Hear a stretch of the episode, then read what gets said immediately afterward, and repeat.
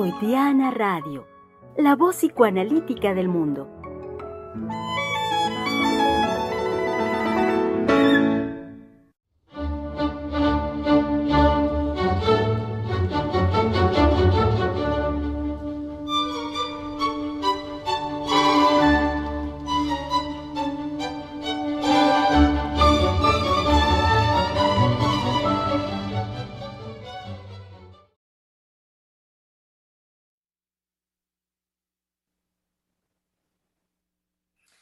Como acaba de decir nuestra querida colega Giselle, va de nuez.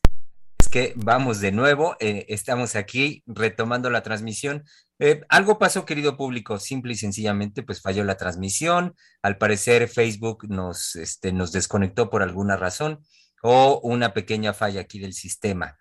Eh, o, o, ya saben, podríamos citar la frase célebre en las elecciones del 88, de simple y sencillamente decir se cayó el sistema.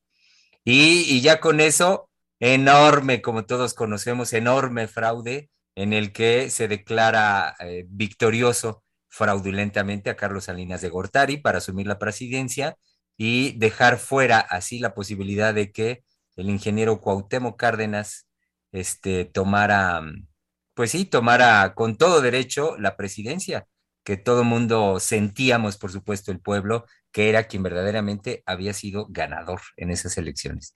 Bueno, eh, entonces estamos de regreso, tema libre, querido público, ya sin mayor preámbulo. Este, ya saben, están aquí tres, cuatro mujeres psicoanalistas hablando de la vida cotidiana, Sofía Xolalpa, Giselle Mendoza, la doctora Adriana Lozano y por supuestísimo nuestra querida directora del Centro de Investigación y Estudios Lacanianos, todavía muy festejada, la doctora Silvia Heiser.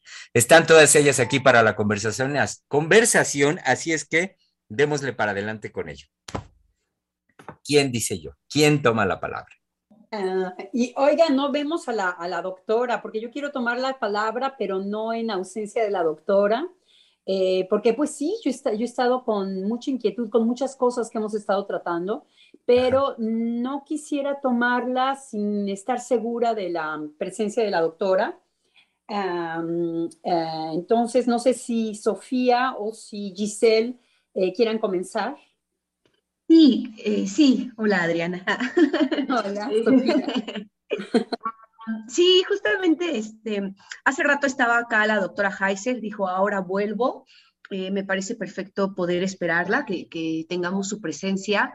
Y eh, quería retomar ahora que decía eh, nuestro colega Germán que eh, había fallado Facebook. Rápidamente escuché me fui a Facebook y escuché que únicamente habíamos eh, oído la, eh, la, presentación de Giselle, ¿no? Y que nos hablaba todavía del festejo de la doctora. Entonces, eh, pues bueno, ¿no? Poder retomar que seguimos festejando a la doctora, eso quiero retomarlo. Y también que yo comentaba que por la mañana, cuando hablaba con la doctora Heiser, pues sobre el tema de la semana, que si bien seguía esta línea de la temática libre, ella proponía como uno de los temas eh, la importancia del mal como satisfacción por encima de cualquier satisfacción. Eso ella eh, lo comentó. Entonces, dando también, ¿no? Eh, se hablaron de, de muchos temas importantes la semana pasada. Em, hablamos de, pues, de esta película, ¿no? De Tolkien, Las dos torres y ahora que el eh, doctor Germán comentaba sobre eh, se cayó el sistema, ¿no? Este, y esta forma de, pues, de imponer, ¿no? De imposición eh, de, un mandatario, pues también podemos ir incluyendo la corrupción, ¿no? Eh, por un, como una característica del ser humano, bueno, que puede ejercer el ser humano, vaya, y que, este, porque claro que puede es una decisión que puede decir, bueno, no, yo no, ¿no? Eh, yo no, mi satisfacción no se va por medio de la corrupción y que, eh, pues como ello, entonces podemos ver que, eh, pues puede ser una, un mal, ¿no? Para la ciudadanía, ¿no? Entonces, bueno, creo que también en lo que eh, tenemos la presencia de la doctora Heiser, pues podemos continuar con esta propuesta que ella comentaba en la mañana del mal como satisfacción por encima de cualquier satisfacción.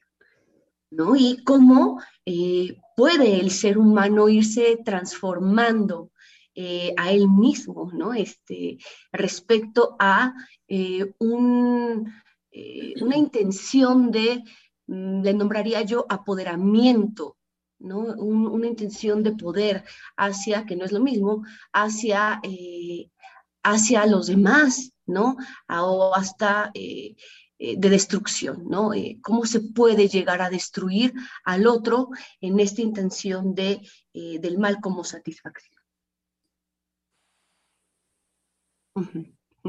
Sí, ya estamos muy solitas, Sofía. Sí, así es. No, yo tenía muchas ganas de que estuviera la, doctora, probablemente me voy a tener que, repetir. Eh, yo he estado preocupada, he estado hablando con colegas en Francia con respecto a que el psicoanálisis entre en una era de un discurso psicoanalítico moral. justamente cuando le escucho hablar del mal, cuando le escucho hablar de eh, la corrupción, eh, estamos realmente casi en un movimiento psicoanalítico contrario a Freud. Si algo sucedió con Freud fue que eh, se cuestionó todo lo que tenía que ver con, con aquel régimen de maniqueísta, de identificar de manera muy fácil y muy inmediata lo que es bueno y lo que es malo, eh, o lo que es sexualmente eh, ordenado o desordenado. Por supuesto que Freud, por ejemplo, va a utilizar términos como eh, para nombrar a los niños, nombrarlos como perversos polimorfos. No es cualquier cosa.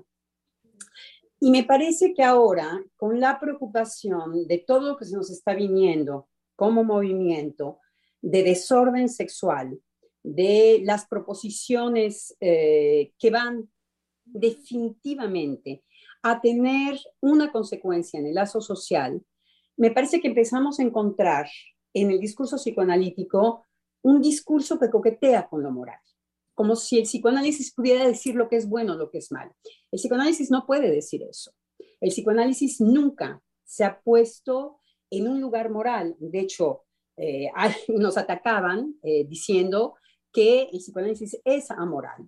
Y de alguna manera nosotros, entendiéndolo de otra manera, gustosos decíamos que efectivamente el psicoanálisis no manea ni manipula eh, la moral. No es, eh, no es lo que le interesa al psicoanálisis. Ah, efectivamente, lo que está sucediendo ahora, principalmente con lo legal, en Francia, él me parece el pensamiento psicoanalítico ordenado. Me parece que tenemos eh, ciertas coordenadas que nos ayudan para eh, no volvernos unos moralistas o unos, una, una banda de, eh, de saber hacer con el lazo social, pero sí de alumbrar o ser un discurso muy luminoso con respecto a lo que pueden ser grandes consecuencias en el lazo social. Eh, en Francia lo que preocupó altamente con, el discurso, con ciertos discursos de ciertos grupos eh, eh, de los sin géneros, transexuales, fue que pretendían modificar la ley para que no se pudiera hacer una práctica de la interpretación. Bueno, por supuesto que eso es apuntalar contra el psicoanálisis entonces, los psicoanalistas tenemos en ese sentido eh, que salir al terreno y decir, oigan, oigan, oigan, si no se ha entendido ni siquiera lo que es la interpretación, están sacando, por ejemplo, en Francia, muchísimos eh, fascículos, libros con respecto a de qué se trata la interpretación, eh, no se puede atacar algo que ni siquiera se ha practicado eh, como eh, lo hace la práctica psicoanalítica. Y bueno, viene la retaíla y por supuesto que si eso pasa a la ley, el psicoanálisis en Francia se acaba. Se acaba. Es una práctica de una interpretación del discurso. Entonces, efectivamente, que es muy violento y que apuntala, además con las mismas armas del psicoanálisis. Porque si hay algo que el psicoanálisis dijo y dice, es que toda interpretación fuera del diván es una agresión. Entonces, eh, habla justamente de una imposibilidad de interpretar de manera eh, libre, cotidiana, como se me da la gana en, el lazo social. Voy a insistir en este, en este aspecto. Entonces, como la interpretación no es cualquier cosa para el psicoanálisis, pero me parece que hay que tener mucho eh, cuidado a no caer en un discurso moral tipo religioso en donde eh, las prácticas sexuales, en ese sentido yo creo que no ha habido gran cambio. La tecnología se ha puesto al servicio de ciertos fantasmas, eh, ciertos fantasmas sexuales de muy pocas gentes y que se imponen y quieren aplastarnos. Pero ese pujar siempre ha existido. Es un pujar que efectivamente Freud va a decir, no se puede tener un fantasma eh, en donde efectivamente a todos nos satisfaga, de donde va a salir la frase eh, de Lacan, no hay relación sexual, no se, no no se comparte el fantasma. La, el sujeto en el momento en que eh, se va a hacer bolas o se va a satisfacer o no satisfacer con aquello que hay que definir qué es sexual, es íntimo, es único, no toca al otro. Por eso eh, en Francia se han hecho eh, muchos libros de alguna manera para decir que todo con lo del consentimiento, que también es una, es una gran problemática de nuestra época actual, porque también desde la ley para poder definir una serie de, eh, de, prácticas sexuales en donde se va a definir como violación o no violación, acaban de meter este terminajo de nuevo al lazo social, que es el consentimiento. Entonces, bueno, los psicoanalistas en Francia brincaron y dijeron, uno, consentir no es claro para el sujeto. Entonces, una vez más, el psicoanálisis tiene que decir algo con esto cuando lo que se está haciendo es una disecación. Sí, Germán. Sí, es que me parece que eh, si bien de varios años para acá hay la observación y crítica hacia el psicoanálisis eh, de ubicarlo en su temporalidad y decir que era el momento eh, cultural victoriano y que entonces estaba en su creación misma hecho y diseñado acorde a los signos de ese tiempo y que para muchos pareciera, por lo tanto, o bueno, a partir de ahí les parece que entonces el psicoanálisis estaría fuera de tiempo en la actualidad por, eh, por haber sido creado acorde a la moralidad victoriana. Y partiendo de cómo en la moralidad victoriana estaba muy claramente, muy establecido esto que se conoce como la normalidad o lo normal en el ejercicio de la vida sexual de los seres humanos.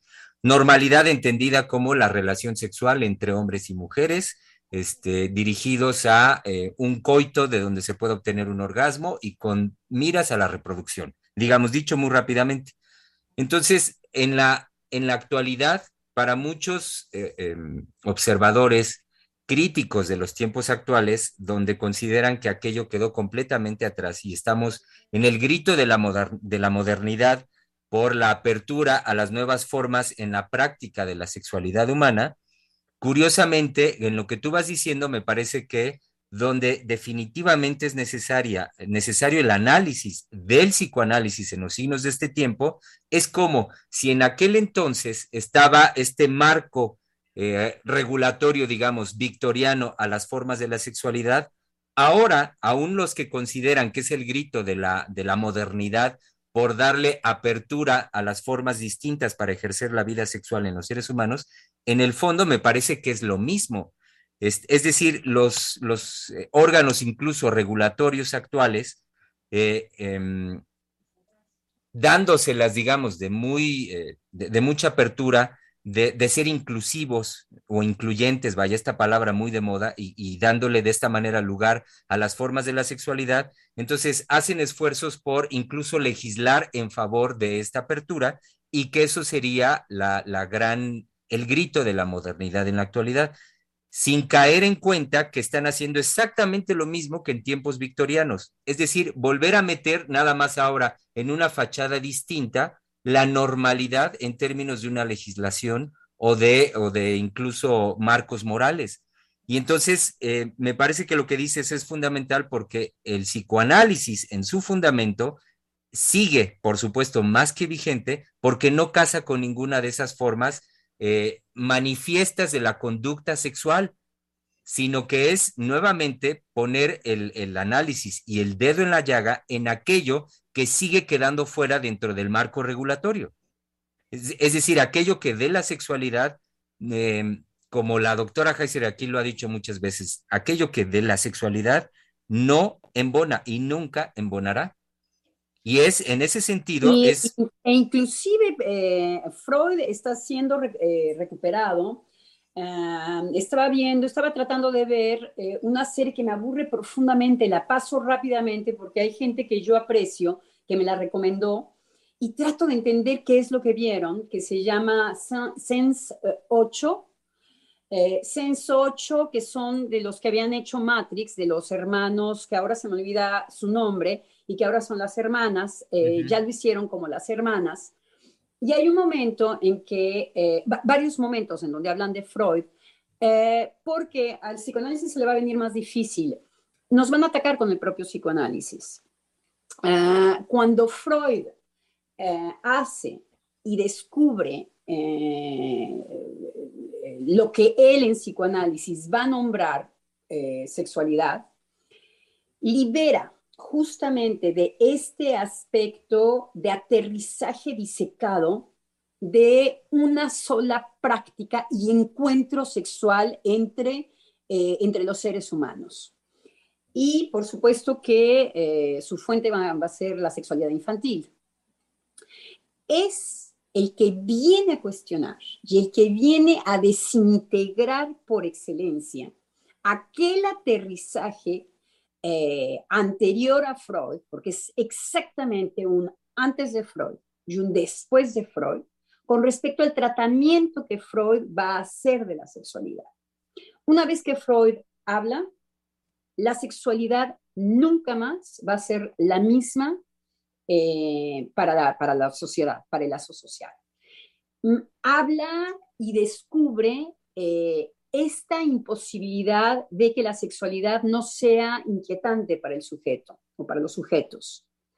Y dice, bueno, una, serie de cosas que verdaderamente hace temblar al pensamiento antes de Freud e inclusive ahora se pretende hacer una recuperación de Freud sin haber entendido el propio Freud. Entonces, en esta serie, por ejemplo, hay un momento en que hablan y dicen, sí, eh, y Freud eh, dijo que había una especie que se hablaban y que, y que, podían comunicarse con el pensamiento. Y Freud dice que, y utilizan a Freud para algo que Freud no dice. Utilizan a Freud para algo si no es la obra completa de Freud, es justamente desubicar totalmente lo que Freud eh, está ah, descubriendo en el momento en que él va a hablar efectivamente de la transmisión de pensamiento y qué es hacia dónde eh, apunta, la, apunta la Freud. No es eh, para ver si podemos levitar y para ver si podemos atravesar las puertas y a ver si el misterio eh, de la vida está más allá de la palabra. Mm, Freud no, no, es, eh, no es lo que le inquieta. Entonces, está, va a ser recuperado y nosotros tenemos que estar muy atentos porque solamente los psicoanalistas pueden hablar de la obra de Freud porque hemos dedicado nuestras vidas al pensamiento de Freud. Entonces, bueno, vamos a esto de lo que decía yo al principio también del programa, en donde los primeros que sabemos que en lo cotidiano no puede haber interpretación, yo no puedo sentarme en una mesa y interpretar los gestos de la gente o cómo se peina o el, psicoanálisis renuncia totalmente a este tipo de estupideces. Eh, como en la Edad Media, que es el tamaño del, del, cráneo, la mirada, eh, todo el lenguaje eh, físico, lo que se dice, te entumes, no te entumes, eso no es la interpretación. Y es de la interpretación a la que hacen alusión los transexuales. Es esa, es la interpretación la más eh, no interpretativa, en todo caso, para el psicoanálisis. Entonces, es todo un, ah, es todo un discurso psicoanalítico que define para el psicoanálisis lo que es la interpretación, que era la pretensión en Francia de no permitir una práctica de este tipo. Entonces, apuntalaban a otras cosas. Entonces, ahí sí, eh, como decía Eric Laurent, es de perros y gatos porque eh, es, eh, es brillante el ataque de, de, los, de ciertos transexuales y ciertos grupos de poder, y no nada más los transexuales, los políticos que pretenden toda una economía con eso. Ni siquiera son los transexuales, porque es ahí en donde me parece que hay que tener mucho cuidado de no ser moralistas, de no ser con el, con el, con el saber analítico un, ay, bueno, bueno, ¿cómo que estas prácticas y, estos, y estas gentes horribles que no, eso siempre se va a manifestar.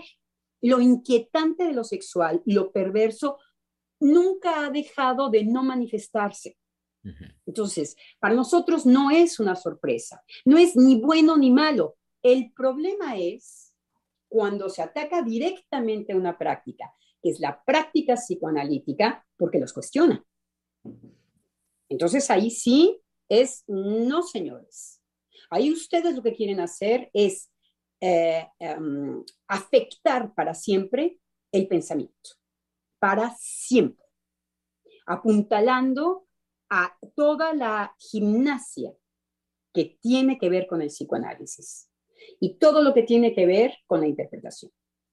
Entonces, por supuesto que es inadmisible, es gravísimo, pero no ser eh, exactamente todo lo contrario de Freud como, una, como un discurso conservador, psicoanalítico, moralista, en donde nosotros podemos hablar eh, de qué es lo bueno, qué es lo malo, eh, cuáles son los monstruos. No, no se trata de eso.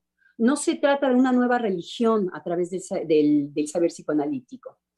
Eh, se trata verdaderamente de que no dejemos que lo sexual sea disecado, porque sabemos cuáles son las consecuencias. ¿De que lo sexual sea qué, doctora? Disecado.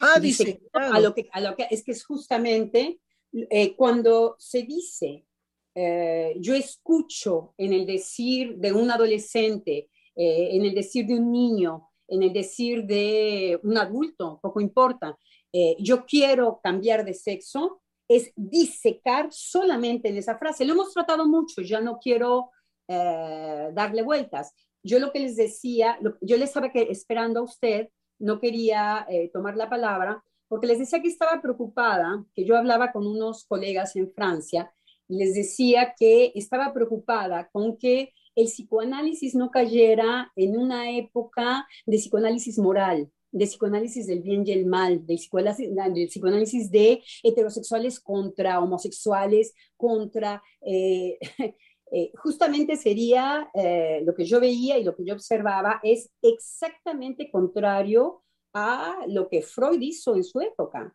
Freud, si algo de algo se deslindó, fue de lo moral. Eh, sentó muy rápidamente que la moralidad no alcanza una práctica sexual. Y se salió totalmente de ese, de ese, eh, de ese discurso, que lo que preocupaba era más bien eh, todo este ataque hacia el psicoanálisis a través de la ley. Entonces daba el ejemplo de lo que está sucediendo en Francia con pretender quitar toda práctica de interpretación. Entonces, bueno, eso nos concierne profundamente. Sabemos perfectamente que nos están atacando, pero es un pensamiento muy claro que no toca, eh, que no se mete tanto con la práctica sexual propiamente dicho. Se mete contra decir que en este discurso lo que se está apuntalando es a aniquilar el psicoanálisis, que es un ataque a la práctica del psicoanálisis. Y eso oponemos. Sí, me parece que es uno de los puntos álgidos.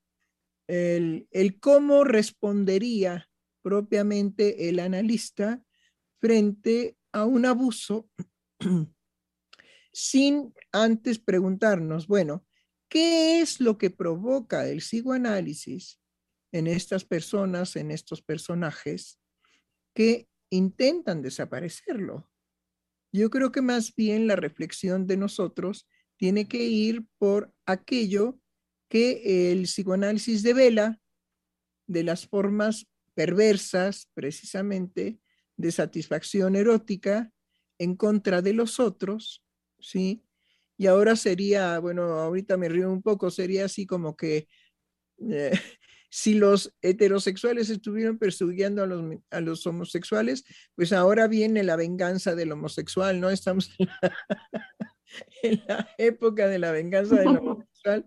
Y entonces, tacatán, tacatán, tacatán, sí vendrían Ah, ahora tú vas a pagar lo que yo he sufrido de tus este, injurias, insultos, no aceptaciones. Me parece que eh, nunca el, psicoanálisis se pondría en esa, en esa situación, en ese juego de niños, de vamos a jugar a matarnos con espadas, digamos, ficticias, con palos. Y eh, bueno, en una de esas sí nos damos un palazo de muerte, ¿no?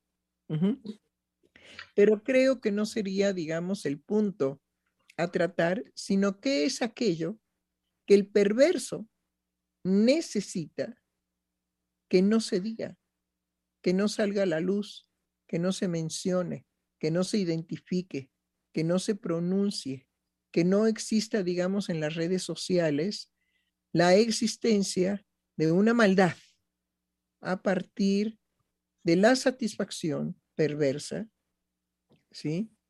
Porque la satisfacción perversa en sí misma no está promoviendo una maldad, ni es la satisfacción de la maldad lo que se encuentra en la perversión. De hecho, si nos ocupa, nos ocupa de un término como maldad, no son términos eh, analíticos. No, pero yo me refería no, no a que este, no a que no fueran términos este, analíticos la maldad, sino que el perverso no encuentra la satisfacción en ser malo, en la maldad. No. Mm. Sino hay que puntualizar, por ejemplo, algo que va a afectar gravemente a los niños, a los adolescentes, cuando un perverso ah, adulto entra para sus experiencias de placer en la satisfacción de seducir al otro y que una vez seducido, dependiendo de cuál sea el siguiente paso de la satisfacción pulsional, puede llegar al crimen. Porque eso lo sabemos. Sabemos de muchos casos que las niñas son violadas por un adulto y después asesinadas. Sabemos de niños varoncitos también que son violados por un adulto y después asesinados. Entonces, hay que ser muy finos en la diferenciación de que el perverso no busca propiamente la satisfacción en la maldad. Eso no quiere decir que no haya perversos malvados pero hay que ser muy claros en eso, ¿sí? La satisfacción... Sí, yo, a mí lo que me molesta un poco es... Un segundo, déjame terminar. La satisfacción, no, es que es muy importante lo que estoy diciendo, es decir, la satisfacción del perverso no es la búsqueda de un acto de maldad, sino es un acto de seducción en donde va directamente a seducir a aquel que él sabe por anticipado que tiene un deseo sexual. Entonces, sabiendo que el otro es poseedor de una sexualidad y por lo tanto de una dinámica de deseo sexual, va y lo seduce y lo incita a que él vaya a encontrar con él, con el adulto seductor, ¿sí? Vaya a encontrar con el adulto una satisfacción que en este caso el adolescente o el niño ignora porque no la ha vivido, pero que a lo que apunta el perverso es, pero la deseas. Entonces, por el solo hecho de que tú la deseas, yo tengo derecho a seducirte y a proporcionártela. Pero el deseo que puede tener sexual un adolescente o un niño es absolutamente en una experiencia no vivida. Por eso es traumática, porque lo que va a vivir no es lo que estaría en la, construcción de su deseo. Es decir, es un tema muy complejo, muy difícil de, transmitir, porque ¿cómo transmitir que la sexualidad infantil puede ser en función de una sobreexcitación en el niño ante la seducción del adulto? Y que no podemos en ese momento abrirle la psique al niño y entonces ver qué es aquello que lo seduce pero de que es seducido, es seducido. Y en todo caso, el abuso del perverso es saber que como lo está seduciendo, no es la verdad ni de la ternura, ni de la satisfacción, ni del amor, ni del bienestar que probablemente sean expectativas del niño. Sí, Lacan va a venir a tratar todo lo que tiene que ver con la perversión en la plusvalía de Marx, de hecho. Eh, en ese más de goce, en eso que escapa a lo simbólico, eh, ese, ese, ese goce más que va a escapar a un orden simbólico que manda más bien de una, a una dinámica amorosa. ese, ese ese algo que escapa a, cualquier tipo de orden y Lacan se divertía en decir que el perverso trata de ser ese más, ese más de goce. O sea que el perverso trata de obturar por excelencia todo lo que va a tocar la castración. Es exactamente el lugar que pretende ocupar para que no haya ni falta ni pérdida, al contrario, una plusvalía del goce, un más allá, un goce más. Entonces, eh, sí, efectivamente, ahí podemos escuchar muy bien cómo el psicoanálisis no, no viene del lado de lo moral, eh, sino viene más bien del lado de todo lo que Freud ha revelado como eh, aquello que se organiza no de cualquier manera y con todos los accidentes privados de la vida única de cada sujeto, y que hay algo que efectivamente escapa a eso y que hay que volver a, a comenzar. Y que la única articulación posible es un discurso amoroso, es un discurso en donde en mi coordenada entra el otro y sus afectos. Es el único discurso, sí, ¿Iba a decir algo, doctora? Sí, e, este, lo que no quiero es que se pierda para nuestro público, por lo complejo que esto es, por lo fino que esto es, es que no quisiera que se perdiera para nuestro público una diferenciación muy importante entre que decirle perverso a una persona desde el psicoanálisis no es degradatorio, ni, ni tampoco estamos señalando con eso usted es malo.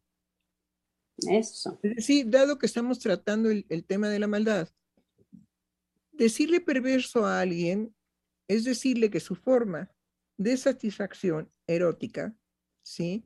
Puede producir, aunque no sea la intención, puede producir graves daños en el niño y graves daños en el adolescente.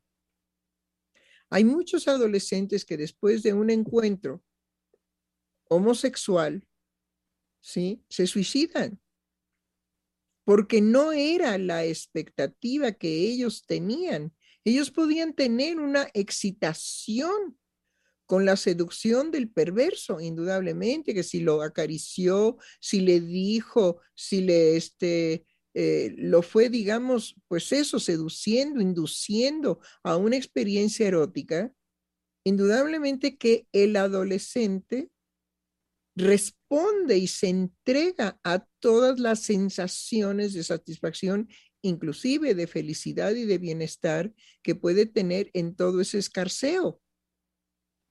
Pero cuando se trata ya de la penetración propiamente por el conducto que tiene que hacer la penetración, el perverso, en ese momento la caída del adolescente es traumática, porque es exactamente lo que no espera, lo que no concibe. Es más, los padres podrían decirle a niños entre 13, 14 y 15 años, oye, ten cuidado con esta experiencia porque esto es lo que te puede pasar. Y sin embargo, el niño cancelar, el adolescente cancelar este, digamos, a esta advertencia tan cruda y tan veraz que pueden transmitir los padres, ajá, y a la hora de la seducción, borrar completamente que eso pueda acontecer. Me hace pensar, doctora, en algo muy interesante. Me hace pensar en algo que estaba escuchando esta mañana eh, con unos filósofos.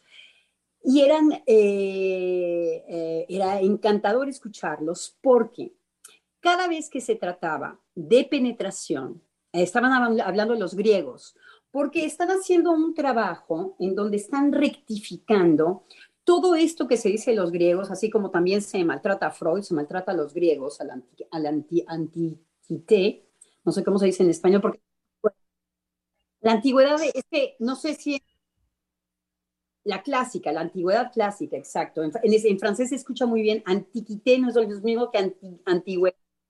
No. Claro, como en... Exacto. Sí, entonces la cultura clásica, exacto. Eh, ¿Cómo se ha abusado y se ha hecho pensar que en la cultura eh, clásica había un uso del sexo libertino y que es todo menos eso?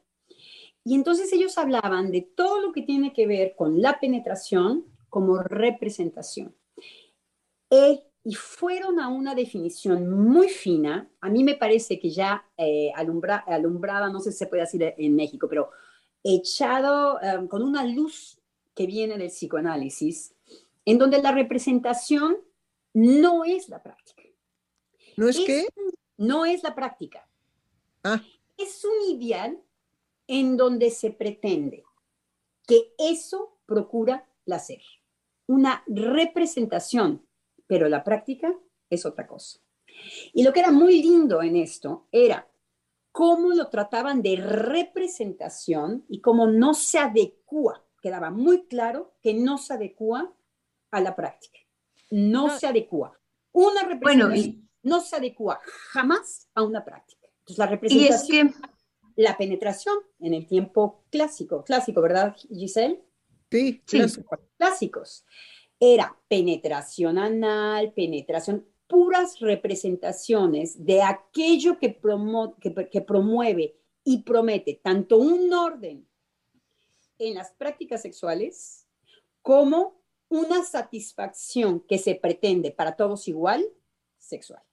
Entonces, representación, todo menos práctica. Y yo quisiera incluir que, bueno, ¿no? La doctora Heiser pone el, punto de, bueno, eh, no es, una cosa es esta eh, seducción, esta excitación, pero bueno, ya en lo real, en cuanto a la penetración homosexual, bueno, yo quisiera incluir desde también la penetración heterosexual, también, ¿no? Incluirla. No. Eh, bravo, bravo, exactamente. Sí, porque, em, vaya, alguna vez eh, escuchaba que eh, los homosexuales, transexuales, etcétera, ¿no? Este, eh, dicen que, bueno, que, que, su sexualidad es tan difícil, ¿no? Bueno, una sexualidad heterosexual, este, también, ¿no? Y puede ser muy complicada para el ser humano. E integrar esta penetración también en lo heterosexual No es lo mismo lo que una persona eh, puede representarse, puede imaginarse, puede ver en las películas, ¿no? Este, creo que ya me estoy escuchando como, como los, eh, los papás cuando decían, no es lo mismo, ¿no? Lo que ves en las películas que lo que pasa en la vida real, creo que ya me estoy escuchando así, pero eh, también puede ser muy impactante este, este acto, ¿no? En los heterosexuales eso quería incluir también, ¿no? No solamente en, lo, en, en, un encuentro homosexual, que claro, es, eh, todavía es, puede llegar a ser más traumático, ¿no? Eh, pero bueno, que igual es impactante. Y creo que sí, ambos eventos, este, tanto del lado del homosexual como del lado de lo heterosexual al respecto de la penetración, eh, van marcando un punto de no retorno que es el que nos vuelven a presentar los transexuales. Es decir, este, esta transición a otro sexo del cual hay, hay un vacío, hay un, una idea, hay una expectativa, hay algo imaginado o creado en lo imaginario al respecto de lo que corresponde al otro sexo. Pero no es el otro sexo como tal lo que están demandando. Incluso este, en un trabajo que ha ido desarrollando Miquel Basol, este psicoanalista catalán, eh, hace puntualizaciones al respecto de apostar como tal al tránsito mismo, es decir, en donde no hay eh, una, un, un camino emprendido para llegar a otro punto, sino es en medio del tránsito en donde el sujeto está cuestionándose su ser eh, y es como el encuentro también, los encuentros, podría pensar eh, con lo real, que están más allá de ir un punto a un, de un punto A a un punto B. Pero donde incluso, o sea, mm, ahora que mencionaba usted, doctora Lozano, eh, esta situación del goce y que la doctora Heiser eh, estuvo trabajando con nosotros, me parece que el sábado, eh, incluso, o sea, cuando llevamos al sujeto a ese nivel de experiencia, eh, no hay nada que lo alcance, no hay nada que lo atrape.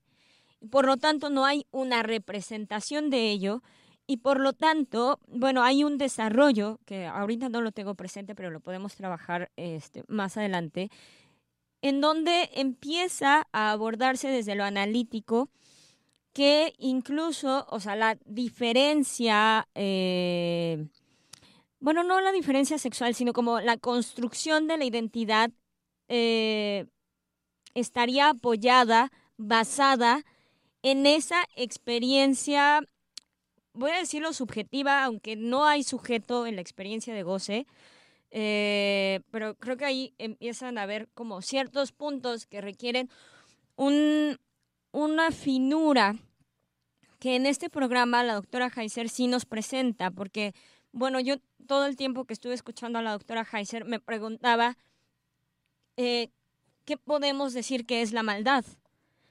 Porque va dejando muy claro al respecto de, la perversión en qué radicaría, digamos, este, decir que un acto es perverso o que un sujeto es perverso.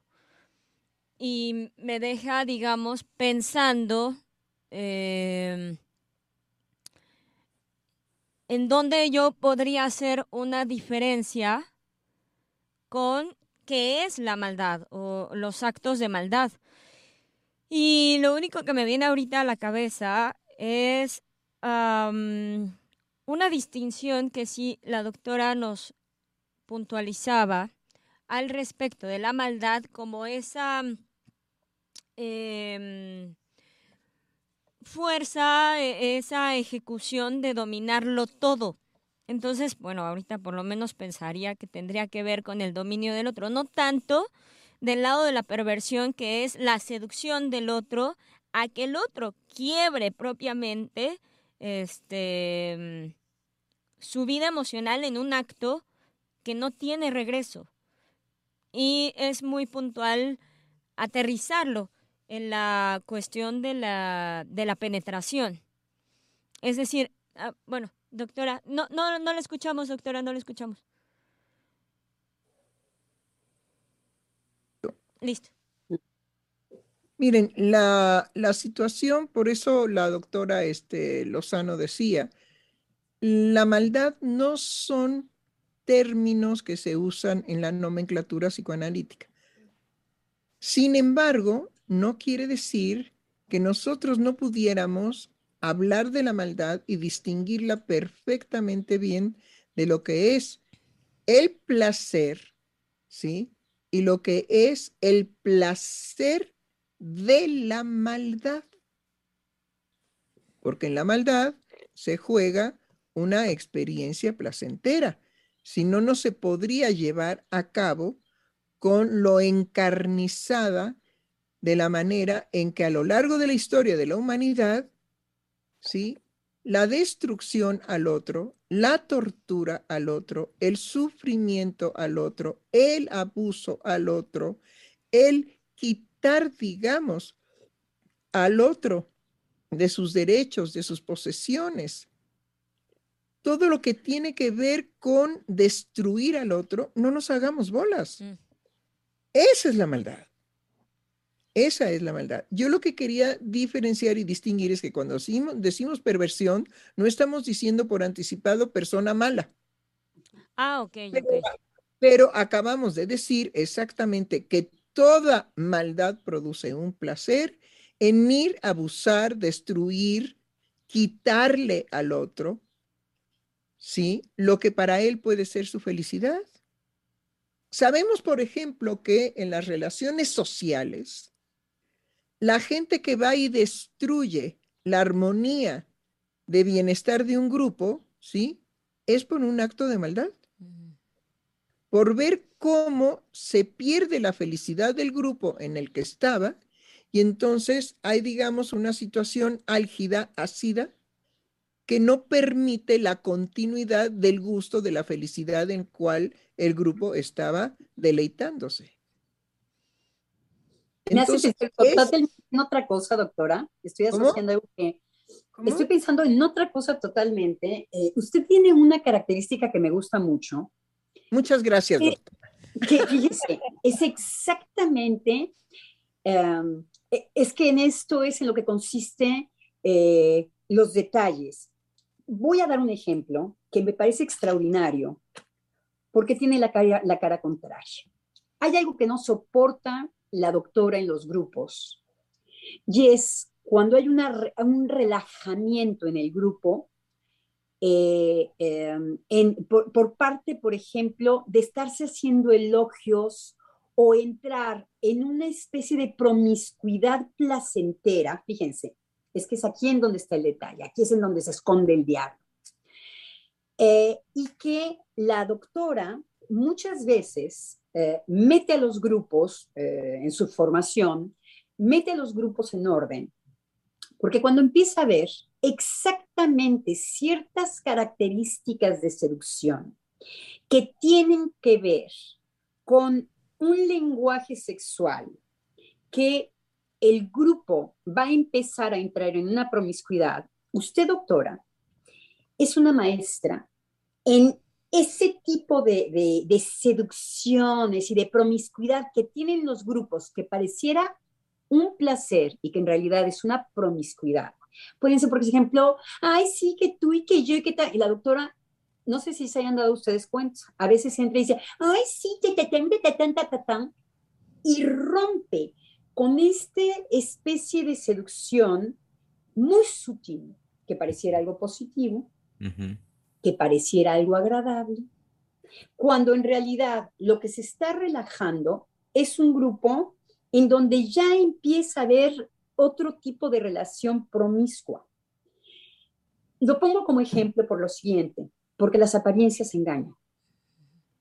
Porque hemos puesto solamente ejemplos en donde la maldad puede ser, digamos, que, ay, estamos en un gran placer y llega un maldito obsesivo y te dice, no, pues no veo de qué te diviertes, y te echa a perder el ambiente. Te, te, arruina, te amarga. también hay un tipo de promiscuidad en los grupos que relajan, por ejemplo, cuando el grupo tiene que hacer un esfuerzo, que tiene que pasar por la castración, en donde el esfuerzo me, me, me, pone a trabajar, me siento limitado, me tarará, en donde se empieza a relajar el grupo para que nos vayamos más bien de alcahuetes, y ay, qué bonita tu y el grupo empieza a entrar en una alcahuetería, en una mojigatería, que tiene que ver con una especie de placer que lo que hace es que relaja el, el, eh, por ejemplo, un esfuerzo o un trabajo que el grupo debe hacer. Bueno, es que, hay, es que hay, hay una situación. Todos entendemos en los grupos, cualquiera entiende en el grupo cuando se inicia lo que se va a convertir definitivamente en una orgía. Y que la orgía no necesariamente tiene que ser que todos se encueren y que todos ataquen unos contra otros. No, Simplemente retirarse, por ejemplo, de lo que va a indicar hacer un esfuerzo de trabajo. Exacto. Que uno empieza, ah, la alcahuetería, ya la, y alguien quiere un cafecito, y, sí, ya, demasiado. Desde, ah, ña, ña, ña, ña. ok, ok, manos a la obra, señores. Hay una especie de, usted tiene, usted, a mí me gusta mucho, es algo que yo observo. Usted tiene una manera de, de, de cortar eso que parece tan convivial y que en realidad está relajando la energía del grupo. Y también son ciertos miembros. También son miembros que vienen y proponen al grupo de, ay, pues ya, ¿no? Pues ya, en cosas muy sutiles, difícil de ver, parece muy buen ambiente, y lo que está pasando es a una, eh, a una relajación de la energía del grupo. Ahora, ¿por qué es tan, tan exitosa la seducción? Por lo, que, por lo que estuvimos trabajando en otro programa hace tiempo, porque quita el esfuerzo de trabajo que usted ha venido mencionando. Entonces, el no tragarme toda la charola que tiene el pastelito que a mí me gusta, requiere un gran esfuerzo para no llevarlo a cabo. Cuando el seductor viene y me dice, ¿por qué no? ¿Por qué no? No va a pasar nada. Es decir, no vas a ser además castigado, la impunidad, ¿no? El seductor es muy hábil para decir, no va a haber castigo. Entonces, ¿por qué no te atreves? Sí, hay mucho, yo he escuchado muchísimo mueres, Te mueres de ganas por tragarte toda la charola de pasteles y no darle ni uno a nadie. No sé si a ustedes les ha pasado, pero cuando alguien hace una dieta para adelgazar, siempre hay algo que le dice, ay, bueno, pero no, puedes comer algo. Siempre hay este, a mí me da risa observarlo. En este tipo de relaciones tan, eh, vean cómo lo tenemos eh, en el uso verdaderamente de todos nuestros días. Todo lo que tiene que ver con el relajamiento, todo lo que tiene que ver con venir, no se necesita, eh, por eso Freud decía que si, algo que, si hay algo que se, que se, que se comparte es los rasgos perversos. Porque es ahí. Y actualmente. sí, eh, gracias Adriana. Y actualmente parece que lo que se premia es cuánto más puedes dejarte seducir, cuánto más eres seducible. Y creo que en esto, eh, eh, bueno, en el trabajo, en la familia, en las amistades, en los grupos, es más, más agradable actualmente, al parecer, quien se deje seducir más. ¿No? Y creo que esto es también de lo que hablábamos hace rato, que devela el discurso psicoanalítico y le, devela el leer a Freud, eh, devela leer este, sus obras, devela leer lo que él mismo también encuentra en su propio análisis, eh, así es, ¿no?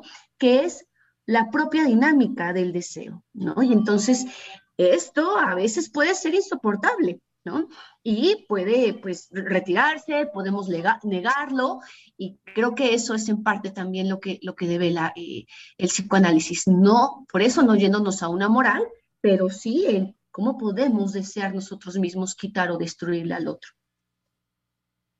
Sí, esta satisfacción y este placer del cual hablaba la doctora. Y que quién es el primero en echar la piedra.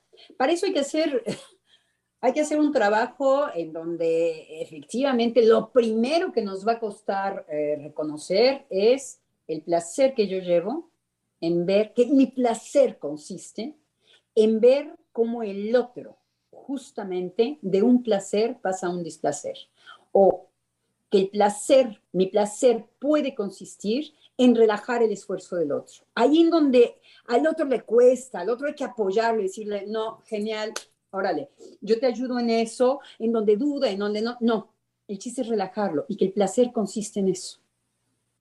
Eso es difícil de sopetárselo a uno mismo.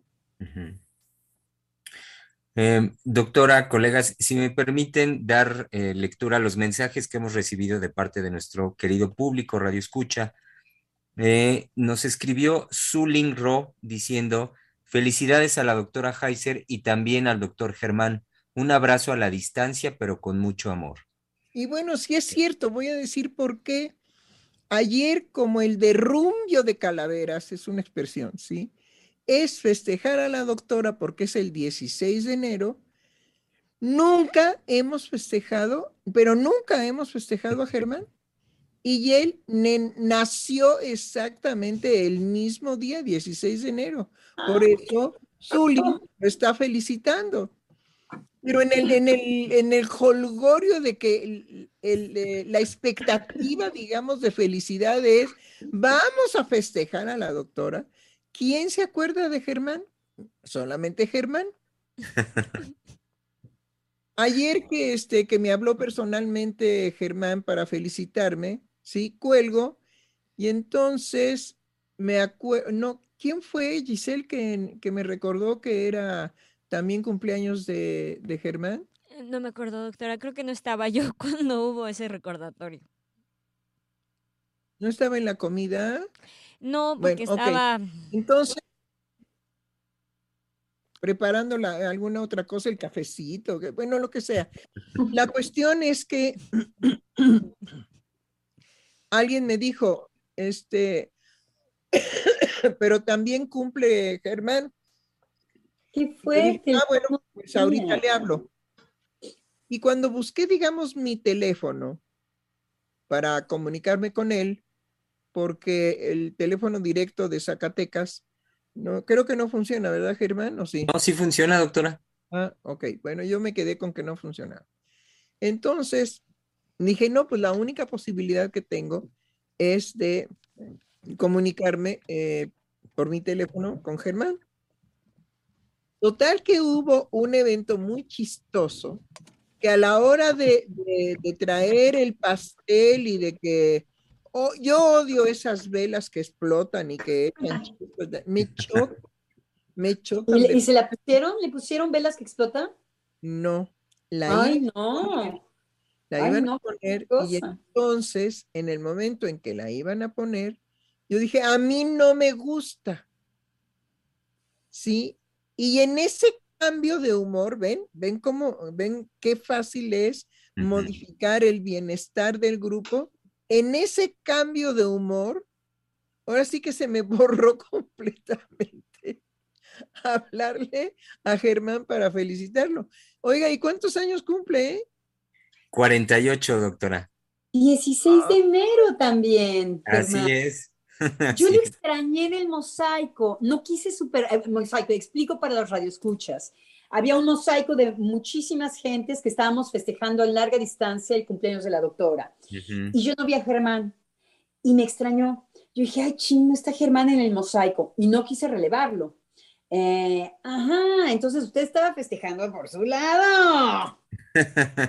Eh, no, de hecho, sí, estuve, Adrián, estuve un rato con la doctora. Ah, no estuvo en el mismo momento que yo.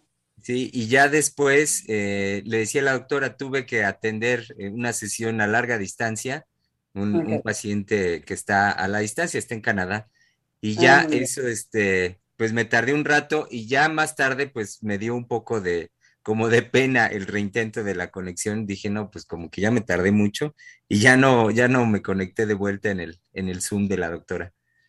Ay, entonces usted también es del 16 de enero. Así es. ¡Qué fuerte! También del Qué 16. fuerte. Feliz cumpleaños, feliz cumpleaños. Muchas gracias. Sí, Todavía estamos en tiempo, sobre todo en el tiempo Sí. mexicano. Podemos Eh. festejar días después, tres días después, cuatro días exacto. después. Muchas felicidades. Muchas gracias, Adri. Gracias. Eh, nos escribió también Analicet Martínez diciendo, buenos días, muchas felicidades a la doctora Heiser, que cumpla muchos años y Dios la bendiga. Angie Velasco nos mandó un saludo. Lidia Alemán también nos dijo, buen día. Eh, déjenme ver quién más. Este, Yesenia García que nos dijo, estas son las mañanitas que cantaba el rey David. Y dice, ayer fue el día en que nacieron todas las flores. Doctora Heiser, muchas felicidades por su cumpleaños. Un abrazote con mucho cariño. Feliz cumpleaños. Angie López Gómez nos dice, sí, seguimos de fiesta. Soy muy feliz de poder festejar el nacimiento de nuestra querida doctora Silvia. Eh, otro mensaje de Suling Rock que dijo, felicidades a la doctora Heiser por un nuevo año de vida. Un abrazo con mucho amor y otro también para el doctor Germán. Feliz Ay, sí. Ay, sí, totalmente. Hay, hay, un, este, hay una felicitación que nos hará este, reflexionar, eh, porque pues somos, so- somos psicoanalistas y cualquier desliz en la palabra nos llama la atención, siempre nos hace parar la oreja. Entonces, es una felicitación que eh, en su redacción nos llama la atención. Se las voy a leer.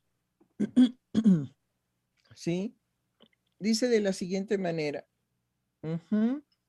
Felicidades, señora Heiser. Y gracias por haber cambiado mi vida por los años de análisis que tomé terapia en el centro con el doctor Román. Es decir, es eh, tratando de ocultar una intención, eso nos damos cuenta, nos damos muy bien cuenta de tratando de ocultar una intención, pues eh, es, muy, es muy raro que diga felicidades, señora, señora Heiser, ¿sí? Y gracias por haber cambiado mi vida. ¿Pero por qué? ¿Por qué cambié yo su vida? Por los años de análisis que tomé terapia en el centro con el doctor Román. Entonces, ¿cómo es posible que yo haya podido cambiar la vida de Leticia CRS si yo, si no estuvo en análisis conmigo? Sino En terapia. sino por haber compartido También. a mi ex esposo, el doctor. Román Zárate. El cual hizo una terapia. Ajá. Eso es lo de menos, eso es lo de menos. A mí lo que, lo que me hace mucha gracia, sí, es que me hace pensar, primero, ¿por qué me dice señora? Cuando, no porque yo necesito que me digan doctora, no, yo sé de quién soy amada y sé cuántas personas me aman y yo les amo igualmente. No, no, no necesito, realmente no estoy en una carencia amorosa, ¿sí? Bueno, pero de todos modos, dice, por vía de mientras, felicidades señora Heiser y gracias por haber cambiado mi vida, pero por los años de análisis que tomé terapia en el centro con el doctor Román.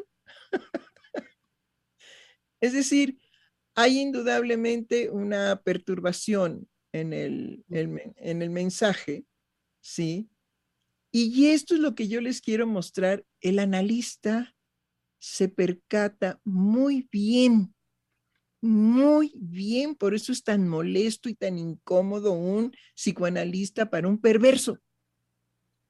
Por eso, por eso nos quieren desaparecer de la faz de la tierra. Tienen razón. Es muy difícil que uno no vea, ¿sí? Precisamente la perturbación que está en este recado. A mí lo que pasa es que me hace mucha gracia. Sinceramente, yo inmediatamente me pregunté, pero ¿cómo pude yo haber ayudado a esta buena mujer a cambiar su vida porque le presté a mi marido como terapeuta? Pues le cambió la vida. Sí. Pero bueno, si ella puede eh, hablar nuevamente y decir cuál es la verdad de lo que quiere decir, ¿por qué me quitó lo de señora? ¿Sí? Cuando la situación habitual es que yo circulo como doctora, doctora Heiser, doctora Heiser. Cuando usted me quita lo de doctora y se lo digo, yo no lo requiero, pero no puedo dejar de ver que hay toda una intención de usted de desaparecerlo. Ahora, esa intención pues, es un lío, es un lío de usted, ¿sí? A mí ni me va ni me viene, yo nada más le estoy diciendo que inmediatamente uno se da cuenta de cómo los sujetos quieren ocultar algo y lo dicen abiertamente.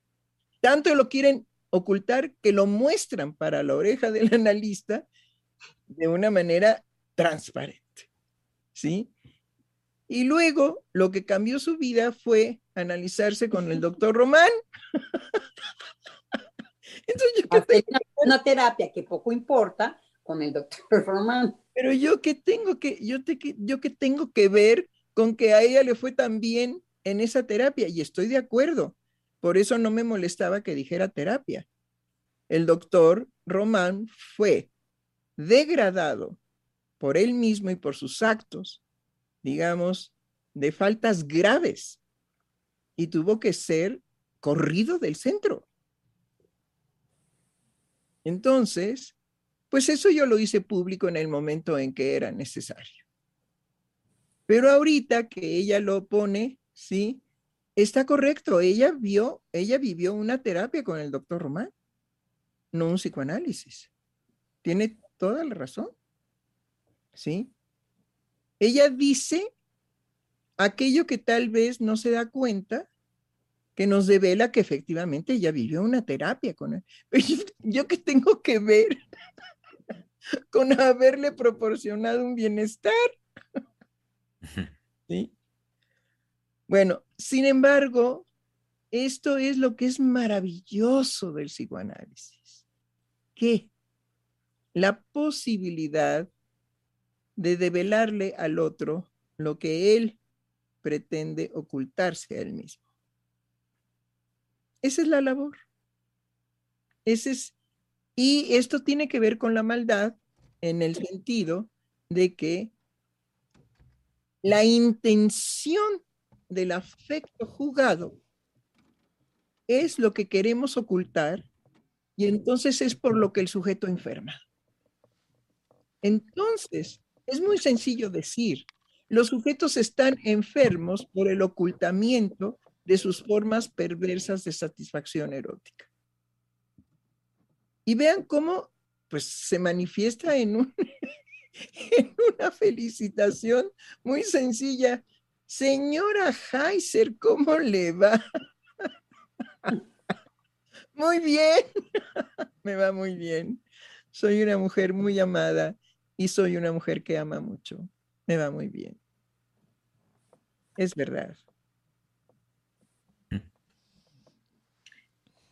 Eh, doctora, si me permite, daré lectura, ya los eh, estamos sobre el, tiempo, del, sobre la hora de nuestra emisión, del término de nuestra emisión, y daré lectura a los últimos mensajes que recibimos ahorita. Eh, Mari Carmen Perrusquía Hernández que nos dice, feliz cumpleaños, doctora Silvia. Le envío un abrazo enorme con mucho cariño. Lidia Alemán, que dice, felicidades, doctores. Eh, Yesenia García, eh, que dice, doctor Germán, ayer también nacieron todas las flores por usted. Un abrazo. ¡Qué linda! ¡Qué linda! Bravo, bravo, bravo, bravo, bravo, bravo. Y concluye diciendo, un abrazo con mucho cariño y muy cálido para estos fríos por su cumpleaños. Felicidades. Es usted 16 días mayor que yo. Muchas gracias, Yesenia. Em, y, Mm. y el último mensaje que llega el día de hoy es por parte de Emanuel Canis, que dice, hace mucho que no tengo la oportunidad de escucharlos en vivo, pero nunca me pierdo sus programas. Por ahora solo paso a compartirles unas palabras. Eh, aunque antes que todo, muchas felicidades, eh, muchas felicidades a la doctora Silvia y al doctor Germán. Una vez escuché la anécdota de por qué nombraron al centro de psicoanálisis Ciel y justo ahora no lo recuerdo con exactitud, pero pude conectarlo con la famosa frase de Frida Kahlo. Y la frase es yo te cielo.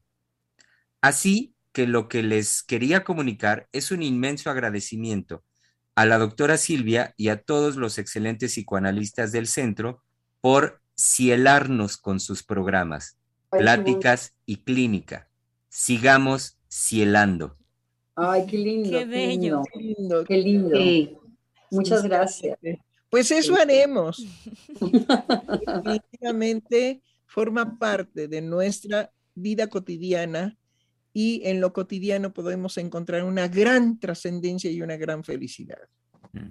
Entonces, si, si les haremos, ¿sí? en la mayor magnitud que podamos, llegar a todos, ¿sí? Para que disfruten de una experiencia de cielización. Exacto. Eh, oigan, y un par último de mensajes. Yesenia García que dice, rectifico, eh, mayor que yo con 11 días. Ah, ok.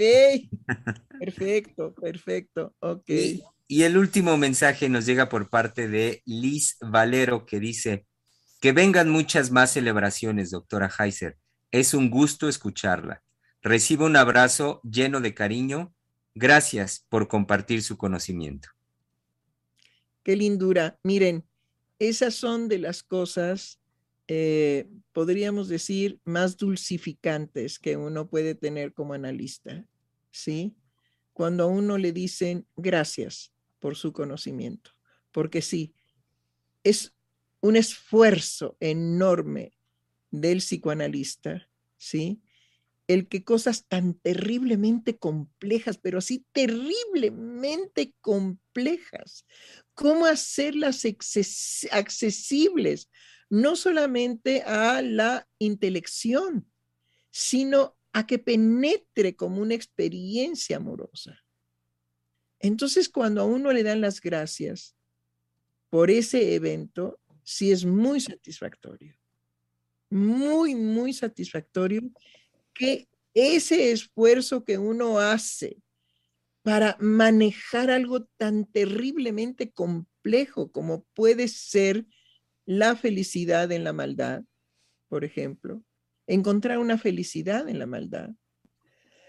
¡Ay, carambas, carambas! Entonces, cuando no queda nada más en la cuestión de aprendizaje teórico, sino que llega al alma de un sujeto, ¡ah! uno dice, no hay esfuerzo más satisfactorio que poder lograr una arenita cada día en cada alma que habita, digamos, este planeta tan hermoso. Entonces, pues sí, y es, es, es muy bello cuando eso se da. Y además, no, no, no, no nos hagamos. Yo creo que ese es nuestro verdadero placer. Nuestro verdadero placer es cuando vemos que ya el ser humano está hecho pedazo, ya no hay ni por dónde. Ajá. Y un día, en una sesión, llega y dice algo que lo transforma y que lo salva radicalmente de él mismo. Bueno, si quieren saber cuáles son las satisfacciones del analista, son esas. ¿Sí? Cuando tú no tienes también conjuntamente con el analizante todo perdido y que uno tiene que decir todo está perdido y que llegue a una sesión y diga, por fin entendí lo que yo me hacía. Bueno, wow, Wow, wow, hay, Algo, hay algo que es maravilloso en la práctica analítica, que es eh, eh, toda la elaboración que viene eh, para el paciente después que ha percutado una verdad. cómo, cómo, cómo no es sin consecuencia y cómo justamente ahí es una pura cuestión de elaboración y de creación, elaboración y creación. Y eh, para un psicoanalista es una experiencia, eh, podemos quedarnos eh, sin palabras en ver cómo los sujetos elaboran sus verdades. Como muchas veces no es nada más el descubrimiento, es qué van a hacer del descubrimiento. Y cómo el espacio analítico es lo que les va a permitir elaborar. Y eso es, bueno, yo como psicoanalista, cada, vez se me cae la baba, Sí, sí, sí, sí, totalmente, totalmente. Pero sí es verdad que hay ocasiones en que hay mucha pena para el analista porque eh, no hay nada ya que hacer el sujeto no quiere. ¿Sí? Y es libre de no querer. Entonces, cuando el sujeto se cierra y dice, no, hay una pena, hay una tristeza. No porque el analista diga que fracasó, no va, no va por ahí, sino por el dolor que produce que el sujeto va directamente a la autodestrucción sin límite y eso nunca dejará de dolerle a un analista. Bueno, pues señores.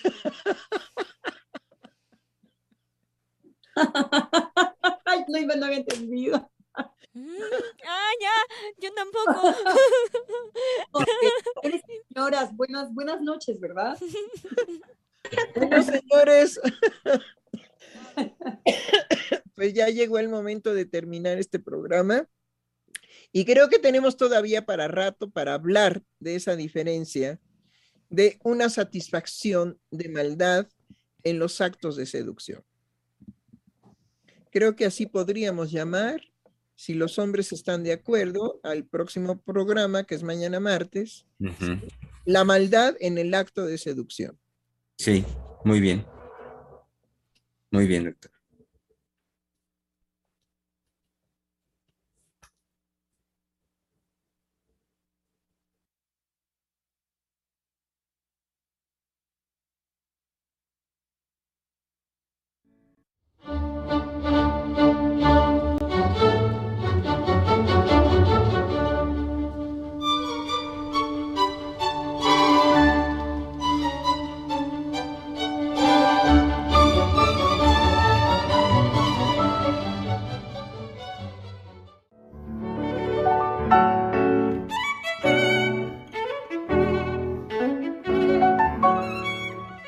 Freudiana Radio, la voz psicoanalítica del mundo.